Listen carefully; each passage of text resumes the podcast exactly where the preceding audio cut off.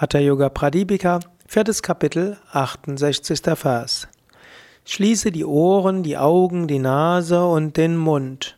Dann höre den reinen Ton im Gang der von allen ihren Unreinheiten gesäuberten Sushumna. Ja, hier beschreibt Svatmarama nochmals die, die Übung des inneren Klanges an Anahata Nada und empfiehlt zunächst die Ohren, die Augen, die Nase, den Mund zu schließen. Das geht wie die Yoni Mudra, die du vielleicht schon kennst. Das ist also eine weitere Verfeinerung dieser Übung.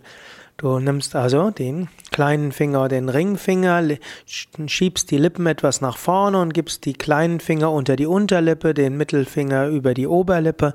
Dann gibst du den Ringfinger, die Ringfinger legst du an die Nasenflügel an, gibst du einen leichten Druck drauf, dabei so, nur so weit, dass du weiter etwas atmen kannst. Dann gibst du die Zeigefinger sanft auf die Augenlider, auf die Augen und dann, das machst du jetzt noch nicht, sonst hörst du nichts mehr, dann kannst du mit den Daumen die Ohrknöpfe schließen. Dann machst du eine sehr sanfte Atmung, Kevala Kumbhaka, und hörst dann den reinen Ton im Gang der von all ihren Unreinheiten gesäuberten Sushumna. Das heißt, du konzentrierst dich auf die gesamte Wirbelsäule, von unten bis oben. Das könntest du sogar jetzt machen, ohne die Hände dort dran zu legen. Du kannst dich konzentrieren auf die Wirbelsäule von Steißbein bis zur Scheitelgegend.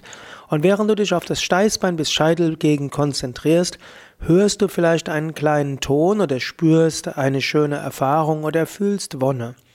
Das kannst du sogar machen, während du stehst, du kannst es machen, während du sitzt oder während du liegst.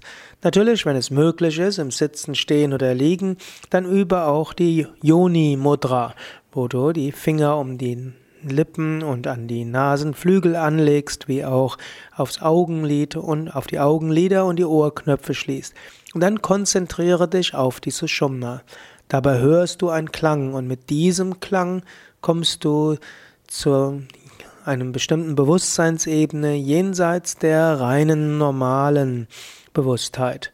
Probiere es aus, übe es und du wirst feststellen, du erfährst leichter diese Einheit. Du kannst leichter gehen zu, einem, zu dieser Region, die jenseits von Gedanken und Dualität ist. Es geht immer wieder darum, gehe über die Dualität hinaus, gehe über Identifikationen hinaus.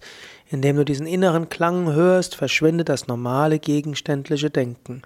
Wenn das normale gegenständliche Denken verschwendet, dann spüre Aham Brahmasmi. Ich bin eins mit dem Unendlichen und dem Ewigen.